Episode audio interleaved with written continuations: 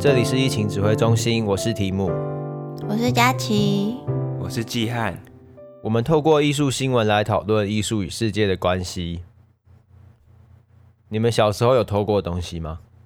没有，可是我有作弊过。我说的是偷东西啦。我觉得都不行啊，现在想到还是觉得当时的自己很糟糕。国小的时候吧，没有，没有偷过东西。我小时候超常偷别人东西耶。哈，就是我小时候是一个小偷惯犯，在读小学的时候。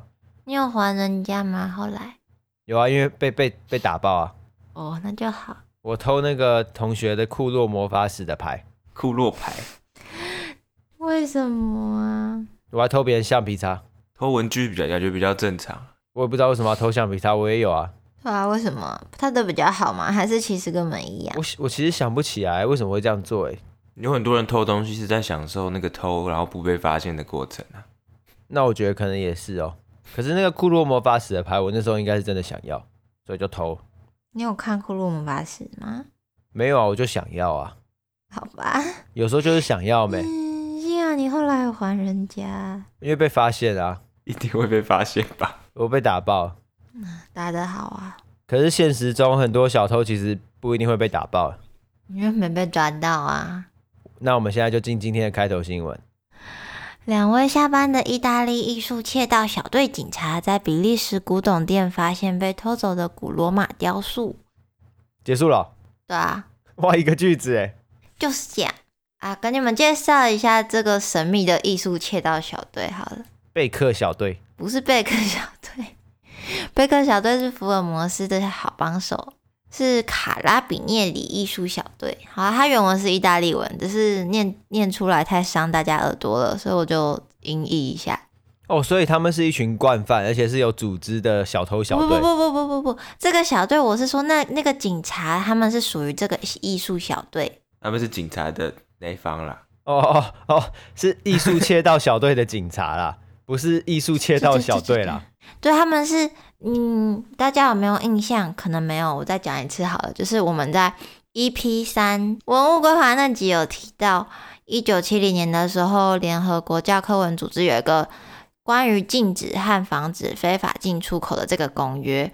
那他们这个专门在追缉艺术窃盗的小队，比这个公约还早成立。他们这个部队就是专门调查、挖掘啊艺术品的窃盗跟艺术品的非法贸易、古迹的破坏。整个超超酷的，很 像那个《天使与魔鬼》里面会出现的东西，很神秘耶。为什么一个警察组织里面会有这种专门的像缉毒署一样的部门呢？对，超酷。对，所以我们今天就是要来分享一些我们找到的跟艺术品被偷的相关的新闻，然后我们就来讨论一下里面发生了什么事情，这样子。那以今天开头新闻来说，其实还蛮夸张的嘛，就是一个它是一个文物掠夺的古罗马雕塑，然后。竟然在一个古董店被发现，所以就不知道被转手了几次。这样，就我觉得最夸张的是，为什么两个下班的意大利警察会在比利时的路上漫步？他们是在下班的时候走一走，哎，这个东西好像有看过，进去看一看，发现真的是被偷走的古罗马雕塑。就是他们脑袋里不知道那个行路里面有多少艺术作品，超强的耶！因为我看那个照片，我觉得他就是。长得就是一个很残破的雕塑，根本看不出那原本是什么。对啊，就像你经过什么佛教用品店，然后发现，哎，这尊观音是什么几十年前被偷的那一尊，就 啊，在我眼中明明都长一样。对，所以他们真的是受过专业训练的窃盗小队警察，超强的。哎，我有看到，就是之前意大利还因为就是这些事情，所以他们就出了一个 app，你只要觉得说，哎，这个艺术品我好像哪边看过，你就可以拍照。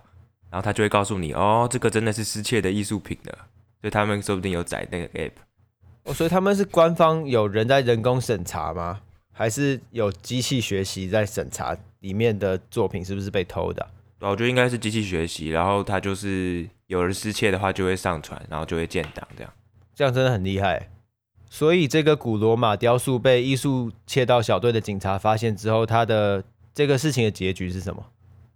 就他们就。正式把雕塑就带回去，让它变成应该有的 样子。没有抓到那个人，因为已经转手过太多次了。只是他们有调查一个可能将这个雕塑运出意大利的意大利商人，这样就还在调查中，因为这是最近的新闻。对，可是以这个案例来说，这个小偷可能已经是很久很久以前偷出来的。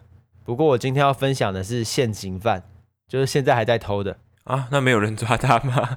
这样可以叫现行犯吗？你们等一下听完这个故事就会知道为什么抓不到。就是说，你们有没有在一些网络上常常看到一些广告？就例如说，手机壳上面有一些图片，或者是一些 T 恤上面很多图片，嗯，的那种产品。有啊，就是上你衣服上面会有 IKEA 什么的，然后大家都很喜欢穿。对对对，那我今天要讲的就是这个新闻，就是有一群在线上展出或者是出售作品的艺术家，他们表示啊，就是有一群不道德的 T 恤供应商正在使用机器人在社交媒体上搜寻留言。所以他们如果搜寻到留言说我想穿这件衣服诶，或者是我想穿有这个图片的衣服诶，然后那个机器人他们就会把原文里面的图片下载下来，并且把它们上传到可以制作 T 恤的客制化平台，然后就不需要考虑版权或者是艺术家的信誉。所以这是现在还在现行犯的一群机器人小偷大军，好强哦！他们这样也不用一直守在电脑前面，就机器人帮他们做了，躺着赚。对啊，不用啊。所以艺术家们他们就提醒大家说：“哎，大家喜欢我的图片没关系，可是记得不要留言说我想穿这个图片的衣服。”他们怎么会发现那个机器人是用这个 在做搜寻的关键字啊？因为他们有做过测试，就是、oh. 就是他们发现有些。贴文下面没有这个留言的话，不会那么快的被上架到一些平台。可是有这个留言的，就一下子就被上架。就我记得有的时候都会在 Facebook 的那种广告页看到很多，感觉就是艺术家作品的 T 恤，然后都是同一同一个公司在卖。我想说，他们到底是真的有取得这么多授权，还是就是你说的这个机器人小偷？对，就大部分都是没有授权的。尤其是那些图片根本就不是为了 for T 恤而设计，就只是他的插图或者是他自己画的电绘之类的。哦，然后所以这些艺术家他们也没办法去抵抗嘛，因为他不能阻止机器人去下载啊。嗯，所以他们为了反击的时候，他们就开始做一些很厉害的事情。就是我那时候看到，我觉得还蛮扯的。所以他们在他们自己画的图片上面写一些文字，就例如说他画一个米老鼠。然后米老鼠有一个对话框，然后里面就写说，这件衣服没有得到著作权的许可。可是那个上架平台就还是会去把那个衣服上架嘛。嗯，然后就会开始有人穿着一些衣服，然后上面就有写说，这件衣服没有得到著作权的许可的一堆衣服，就开始有人穿在路上走。他们说不定觉得很潮啊。然后他们同时原本画自己的图片就被盗用，就觉得没办法阻止嘛，所以他们开始画那些很有名的 IP。嗯，就例如说，他们画马里奥啊，画米老鼠，画皮卡丘之类的。嗯，然后机器人不是一样会去把它抓下来，然后上传到平台吗？对啊。然后艺术家们他他们就是想说，啊，我的图片没差，可是迪士尼他们还有任天堂应该会不爽吧？他们不是那种大型诉讼公司吗？可是这种小事件抓不完吧？只是他们就是想要用这种方式，所以他们开始自己就画一堆米老鼠那些图片。只是任天堂跟迪士尼也没有回应这件事情，他们可能应该觉得还是没差了，因为他们的盗版又更多了。对，所以事实上就是已经有很多这种反击图片已经被成功的盗用，就是我刚刚说的那种很好笑的文字图片，就真的被机器人拿来偷了，他也自己也不知道。对，我们也会在附上再连接，让大家看到这些衣服。就例如说，他们的图片上面会写说，这个网站就是卖一些他们没有买来的图片，然后做成衣服。或者是你们看这个网站上传的图片都是被偷来的哦，然后都会印在衣服上面，超讽刺的。哎、欸，只是现在的人是不是也蛮喜欢传这种东西的？因为也是蛮好笑。对啊，所以其实就很夸张哎，就完全没办法解决这件事情，就反而会想买来穿这样。所以，所以长期以来就是在线上展出或者出售作品的这些艺术家，他们一直在抱怨，就是这个 IP 盗窃之战就像是在玩打地鼠游戏，就打不完。他就一个地鼠从那边冒出来，你就拿着铁锤敲它，然后旁边又跑出一只这样。也是感觉抓不到背后的公司哎。所以这件事情就会有两个问题嘛。第一个问题就是谁要对侵权负责，然后第二个问题就是平台要怎么防治卖家侵权。啊，其实第一个问题我们刚刚这样看下来就已经知道超难的，就是我们根本不知道卖家是谁。抓不到吗？就是平台都在保护他们，那些成衣平台有商业利益，他们就一直在保护他们嘛。好烂哦。那这个没有这种有更更有公权力的人去管制这些网络的平台吗？目前就是没有，而且另外一部分是有记者去联系一个很大的平台，叫做 Motifi，然后这个平台也算是这个领域的扛把子啊，就是很大的这种平台，所以这个平台也已经有承认，他们就是创造一堆机器人发垃圾讯息，然后同时也搜寻一堆图片，太垃圾了吧？对，只是他们跟大多数定制平台不太一样哦，就是他们是保证不会透露任何在平台上建立设计的卖家，就他们称这些人是建立设计的卖家，他们也不会去管它来源是什么。哎，然后记者就去查，事实上这家 Motivi 它背后是一个坐落在伦敦的资金雄厚公司，所以他们一定是有很庞大的靠山，可以在那边打官司什么，所以他根本没在怕，就是赚的一定比罚的还要多太多了。对，而且卖家也很爽，就是卖家直接上传那些衣服，然后平台卖掉，卖家就可以抽成，所以就是一个 win-win 的局面，就是平台很开心，然后卖家也很开心。原创者哭哭。所以目前第二个问题就是平台要怎么防治卖家侵权，就是他们没有要防治，因为可以赚很多钱。他们没有要防治，所以没有这个问题。对，所以这个问题并不存在。所以这整件事情到底要怎么解决，就是回到我刚刚开头讲的。就是艺术家们提醒大家不要去留言说我想穿这个图片的衣服啊。他们就感觉会改那个机器人的学习方式，哎哎，除此之外 真的没有其他办法。而且他就算下面没有人去留言说我想要穿这件衣服，他的图片如果转推数或爱心数很高的话，还是会被拿来做衣服啊，只是比较慢而已。对对，这只是时间上的问题。我觉得那这样子的话，就算大家都不留言了，然后他们这个小偷机器人公司呢，他们应该就会请一个工读生去那些影片下面留言。不用，那个工读生是不会去把图片下载下来哦。他为什么要去留言？哦，那不对，那他应该是会开发一个机器人，就是专门去留言的。他会去分析，像刚刚佳琪讲的。就是那个贴文爱心数啊，转推数很多，他就会去下面留。他们就是会一直去改变那个机器人的演算法嘛，重新找到适合上架的设计嘛。对，这就是我今天跟大家分享的，这是衣服小偷机器人大军，而且他们还是现行犯。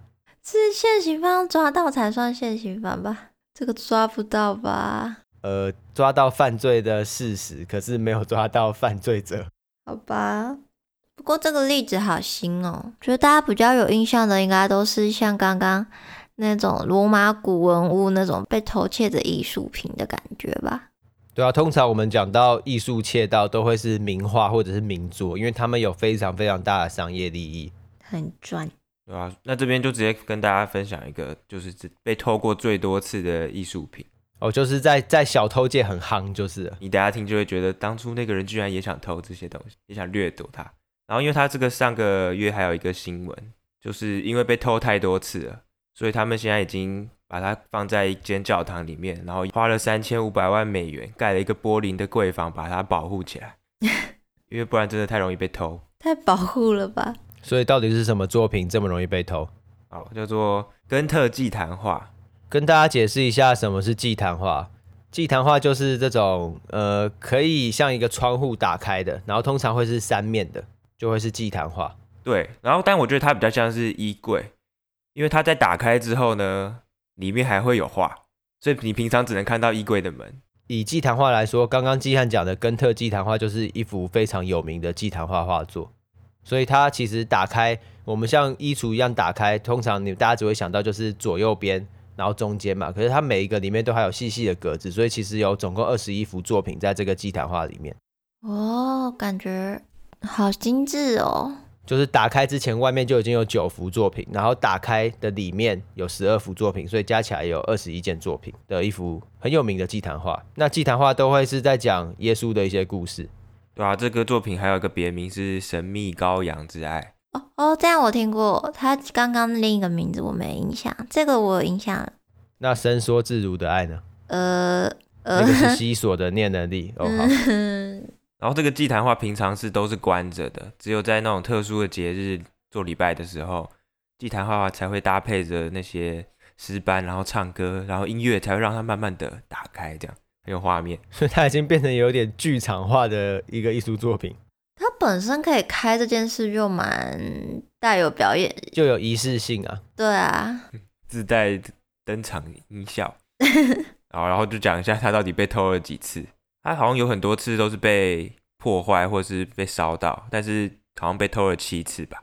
然后这边稍微介绍几个比较大的事件，就当时拿破仑也有把这件作品直接掠夺，然后在罗浮宫展出。诶，那他本来在哪里啊？诶，他本来在比利时的圣巴夫主教堂。哦。然后只是在他呃拿破仑滑铁卢战役失败之后，又归还给比利时。所以这个根特祭坛画，它的偷了很多的次数里面，包含文物掠夺的那种窃盗，也包含就是小偷的窃盗。对，但有一次是他自己把这件作品就是典当掉，可能那时候资金有一些问题，他就卖了两百四十英镑。然后就像刚刚题目讲的，就是会转手再转手。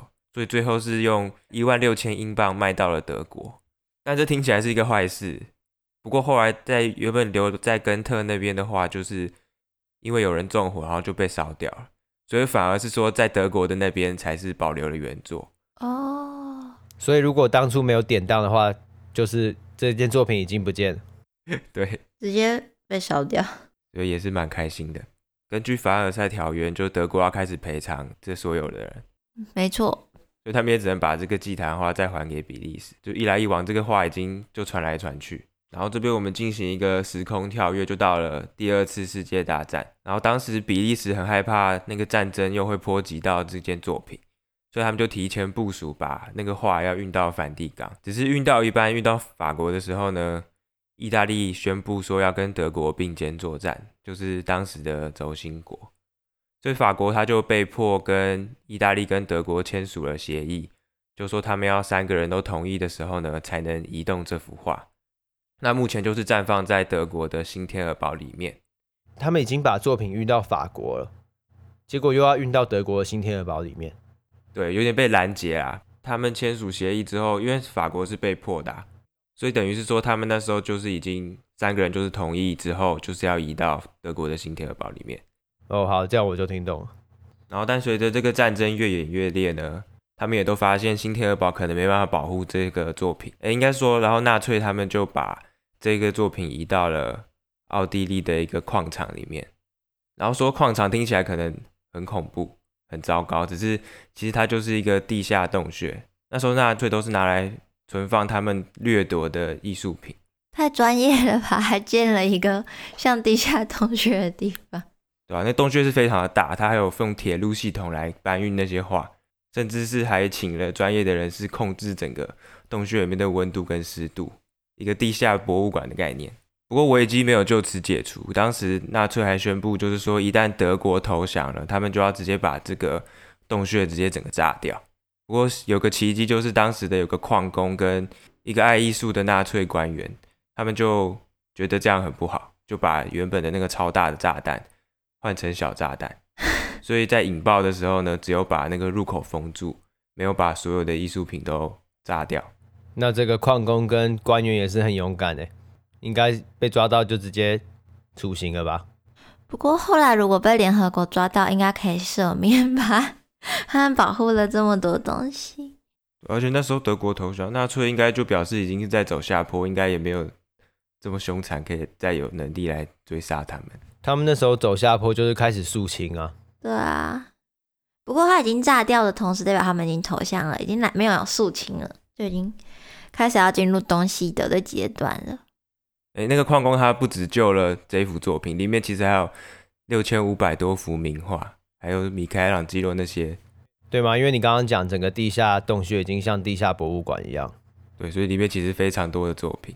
幸好他有救回来，然后。最后就是到了现在这个新闻，就是他们花了八年的时候来修复这些作品，所以现在才可以放在又回到比利时的那个主教堂展示给大家看。是说基汉刚刚说他们有成功修复，那是每一幅都有找回来吗？我记得你们说他有总共有十二幅画哦，里面十二，外面九哦，然后他有一个没有被找回来，就是。在里面十二幅的左下角的有一幅什么？好可惜，那个很一开始就被偷了，所以其实这件作品也算是现行犯吧，就是那个还没找回来。我觉得应该已经毁了吧，好难找回来哦。只是他这个有一些很多的传闻，因为当时被偷的时候，它是内外都有对应嘛，所以它里面那幅跟外面那幅都一起被偷了。然后当时那个小偷呢，就是说他就寄了很多勒索信，要求赎金啦。然后后来他说以示诚意呢，我先把外面那幅还给你，你付了钱之后，我才会把剩下里面那幅还给你。只是后来就就都没有。小偷很大尾，对，还可以这样谈条件。警察在干嘛？没办法啊，就像题目刚刚讲的那个，也都抓不到啊。唉，不是那个背后有东西的，可是感觉就好吧，可能小偷背后真的很大尾。哦，那个上个月的新闻里面还有提到，因为这个作品非常的大，所以它的展示柜也非常的大，大概是六米高，然后所以要运这些防弹玻璃进来什么的，其实都很麻烦，所以他们还把教堂外面一大块墙壁都直接拆掉，才能运进来。六米高，那不是快两层楼？对，但是可能作品本身可能有一层楼多了，一层楼高，太大了吧？好想亲眼看看它哟。现在应该可以去看，在比利时，等疫情过去。现 现现在应该不能去看。那佳琪说好想去偷偷看。我没有啊，不知道谁偷得了啊？就被关在六米高的防弹玻璃柜子里，展柜都给你，整个偷走，又不是怪盗基德之类的。偷走还要把可能屋顶炸掉，或把旁旁边的墙壁炸掉，不然又运不出去。然后请那个矿工给我大炸弹，可以不要吗？说不定那个教堂也是古迹呀。教堂一定是古迹，没错啦。只是他们认为，就是为了保存这幅画，付那个成本是 OK 的。也是。刚刚季汉讲的祭坛画，可能很多人都不是很熟悉，连我自己也不是很熟。那我现在来跟大家分享一个，应该没有人不知道的作品，就是挪威的国宝《孟克的呐喊》。我们之前在节目上也有提过一两次吧？是在哪一集提到的？艺术与疫情。哦，对对对，疫情那集有提到。那孟克的呐喊呢？它有被偷过两次，然后这两次是不一样的版本。所以在介绍它被偷之前，来讲一下它有哪些版本好了。其实可能你们自己也都不知道，你们脑袋中浮现的那个呐喊是哪一个版本。呐喊的那个版本呢？呐喊有四个版本，不包含版画的话有四个版本。一个是粉蜡笔，一个是油画，一个是粉彩，然后一个是淡彩画。所以它其实是同一个，该怎么讲？就是它是用不同的绘画方式去做，但是是基本上看起来是同一个作品嘛？对。远看很像，但其实每幅都长不一样。你如果把它放在一起，你会发现每一幅都不一样。架构相同啦，就是表现形式不同。因为粉蜡笔那个看起来真的很像国小的涂鸦的那个笔触，就很很随性的，然后比较粗粗的，然后颜色也没有那么的浓郁，比较像是草稿吧？对，比较像草稿，所以大家就说那可能是最早的版本。然后大家最熟的版本是，嗯、油画的版本，就是。红色的天空，然后蓝蓝、浅蓝色的深蓝色后面的水的部分，那那个是比较广为人知的版本。它它现在是在挪威的奥斯陆国家画廊。为什么现在要强调在哪里？等下你们就会知道了。然后还有一个版本是私人收藏，它比较酷。就是你们记得孟克的呐喊画后面会有两个人吗？两个路人啦。对，两个路人。那这个私人收藏的这幅呢，他们不是只是两个路人而已，他们是其中有个路人呢是靠在围栏上的，就其他人都是两个人在散步。那私人收藏的这一幅，他是靠在栏杆上的，就是它跟其他幅画我觉得差最多的地方，就你看到这幅就可以马上判断说这幅是私人藏家的画。从背景去看，对，你要从背景去看，因为我觉得从其他地方去看。在没有比较的情况下太难了。然后最后是蛋彩画，它是在孟克的博物馆，一样在挪威，只是它是孟克博物馆。然后刚才那幅是在奥斯陆国家艺廊这样。然后我刚才有说它被偷过两次，一次呢是一九九四年我们还没出生的时候，在冬季奥运会开幕的时候被偷的。那为什么会选那一天？他们我觉得有一点挑衅的目的在。但可能觉得那天的维安很差，所以就两个男子就闯入国家美术馆，就是我刚才说的前比较前面那幅大家最熟知的那个奥斯陆国家艺廊放的油画的版本。然后他们偷走的时候，甚至还留下几条写：“谢谢你很差的安全性。”哦，现在这年头小偷都是走这么大尾、这么呛的路线就是了啦。没有，应该是上个年头的小偷，一九九四年。哦，你你很强调你你是这个世代的年轻人这件事情。没有，可是，一九九四年对现在很多人来说是有点久以前的事了吧？是吧？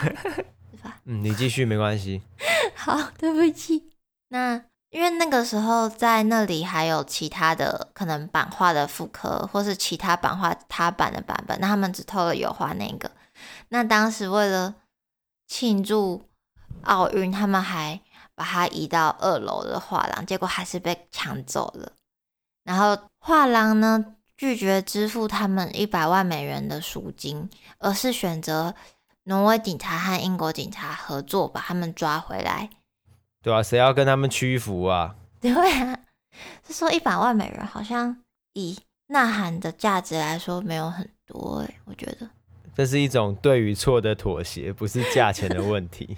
好啦，那他们其实警察他们非常的厉害，就在二月的时候被偷，他们在五月的时候就把画成功的带回来了，虽然有一点损伤，但画还是成功的回到国家伊朗。白痴哎、欸，那个损伤是怎样？是小偷造成的吗？搬运的时候吗？对啊，就是他们还有花时间修复这样。那他们也可以留一个纸条，写说谢谢你的安全性很差这样。呃，呛小偷？没有啊，小偷就被关了，因为有成功抓到人，不像之刚刚的新闻什么都没有抓到这样。那这个小偷被判刑？要关很久吗？还是怎么样？因为窃盗罪被关比较久，然后有些因为某部分法律的问题，他们只被关了两年多这样。那部分我就没有去查得很详细。那除了一九九四年被偷过一次，然后在很成功的在十年后，二零零四年又被偷一次。不过这次是孟克博物馆被偷，就是跟十年前被偷的是不同幅的呐喊。这次比较夸张，就如何增加作品被偷的几率，就是多画几幅同样的作品，才不是。然后放在不同的地方，就会有不同国家的小偷去偷，比较方便操作。才没有，我要来讲这个二零零四年比较夸张的版本，它是白天被偷，不像之前是晚上闯进去把它偷走。你说白天大家在看展的时候，他直接进去偷哦？对。他就那个枪手就蒙面，像抢银行一样去抢画。汉堡神偷，他就进去孟克美术馆，还偷了另一幅画，这样就一次偷两幅。然后还有很多观众啊，还有拍摄抢匪跟艺术品一起逃走的照片。靠，太荒谬了吧？他们就冲进去，然后说手举起来。这不是偷啊，这是抢劫啊！哦，对，这是 这哪是偷？抢劫。不是我光是想象，还是觉得很瞎。二零零四年，二零零四年我们小学了吧？就通常这种偷画，不都是更久以前的事情吗？重点是白天，然后还大家在看展，直接进去像抢银行一样。对对，像抢银行哦。然后另一幅是圣母玛利亚，也是孟克的，也是名画这样。然后超级傻眼，他就戴着滑雪面具，然后拿着手枪说：“大家全部趴下。”大家全部摆出孟克呐喊的姿势，没有，你可能会被射，你只能趴下。游客还说什么防盗警铃都没有响，就两个人哦，不是什么一群人，就两个，两个就这样走进去，把画从墙上拿下来，然后开车逃走。我东西忘在这里啊，我回来拿一下，得来速啊。而且还很神秘的跟反堕胎团体扯上一点关系，就是他们说只要挪威公共电视愿意播放他们的短片，名画就会归还。啊，那他们的短片跟反堕胎团体有什么关系？不是，就是反堕胎团体说，如果你们在可能公共电视上可以播放跟反堕胎相关的短片，名画就会归还。就可能这两个抢匪跟这个团体有一定程度的关联性之类的。这样那个社会观感变超差的，很白痴哎，超白痴，就不知道在想可能是激进派吧，超强。那结果呢？这次找了两年。才带回来，哇，那很久哎。对，这次找了两年。你们记得刚才只找多久？呃，两天吗？三个多月。哦，三个多月。两天是怎样？两天太强了吧？对，之前早三个月，这次早了两年。然后，而且还因为这个事件，梦客博物馆关了十个月，没东西可以展，是不是？是因为最最有名的作品不能展吗？不是，是因为安全检查的关系。因为你看，两个人冲进去，警铃没响，就这样给他们搬走了，大白天。所以梦客博物馆整个要塞等级升级，他也做了一个超大的玻璃柜，没有，直接跟比利时的圣巴夫主教堂洽询如何定制玻璃柜。并没有，只是他叫三千万，那那个光那个玻璃柜就三千五百万美元，对，好像跑不合，完全不同。重点不是多少钱，重点是他们不想把钱给小偷啦，不代表不愿意花那个钱哦。哦，这样讲也是。他们在二零零六年的时候有成功把这两幅被偷走的画，就是刚才提到的《呐喊》跟《圣母玛利亚》收回来，而且他们还很开心的说，损失远不及预期，就他们本来以为过了两年。作品可能会损坏嘛，因为保存的情况一定不会像馆藏一样有修复师整天在照顾啊。对啊，不过他们觉得比想象中的好很多了，还是部分可以修复的状况。而且他们拿回来的时候，还有先展示它坏掉的样子。那个时候还有五千五百人次的观看，就是去看。被刚被救回来有受伤的话，这样 很酷哎，感觉去看犯罪现场哎。我觉得很酷，就是他们先展一阵子坏掉的样子，然后再拿回去修，又过了两年才又重新展出。那当时受伤的部分是，就呐喊是左下角有水痕，可能他们沾到水或是在保存的状况下被雨淋到之类的。然后另一幅那个圣母玛利亚的部分是。他写画作的右侧也是水痕，然后他的手臂上还有两个孔，这样就是另一幅比较惨。呐喊的部分还好，你不是修复师的话，你可能也看不出他哪里有受伤。这样，梦客心里受伤了，没关系，梦客有很多版画可以继续展出，可以一直印，是不是？看你偷得快还是我印得快？版画版的呐喊大概就是这样。我觉得白天偷画太瞎了。今天我们三个人分享的小偷新闻刚好都很不一样哎，就是我的是很当代的嘛，嗯，然后是有整个商业产业链的，然后季汉是一个被偷最多次的祭坛画作品，然后当中也可以看到一些历史的轨迹，然后佳琪的算是也是算算是蛮荒谬的吧，我觉得白天在下，那我们就到观众的留言部分，有观众留言说。上一集的一厢情愿的参与式艺术，他回应说：“这集好多好好笑的，虽然那些笑声背后真的是创作者的眼泪。”那这集会有很多更好笑的，只是背后是博物馆的眼泪，还有那个在线艺术家的眼泪。在线艺术家那个真的很哭诶。对啊，真的是很傻眼诶，也不知道是开心还是不开心。就是我哦，我好红哦，我红到有人帮我出周边诶。可是你又拿不到半毛钱。谁？可是我拿不到我应该有的，而且我著作权直接被灭世踩在地上。对啊，那感谢刚刚听众有留言给我们的一些回复，只要大家有回复，不管是分享或留言，我们都会很开心的。然后再跟大家重申一次，我们的 IG 开张了，如果你比较常用 Instagram 的话，也可以记得追踪我们。然后我们最主要的听众都是来自 Apple Podcast，所以也欢迎大家。到 Apple Podcast 留下你们的评分以及评论，我们都会去看。十分感谢。然后，假如你有在用 YouTube 的话，也可以在上面搜寻疫情指挥中心，你也会找到我们的音档。所以你也可以在那个的下面留言。假如你觉得那样比较顺畅的话，也、太好了，因为我只有 YouTube 有买会员，其他都不能关着手机听。好，那我们就一样，下周见喽，大家拜拜，拜拜，拜拜。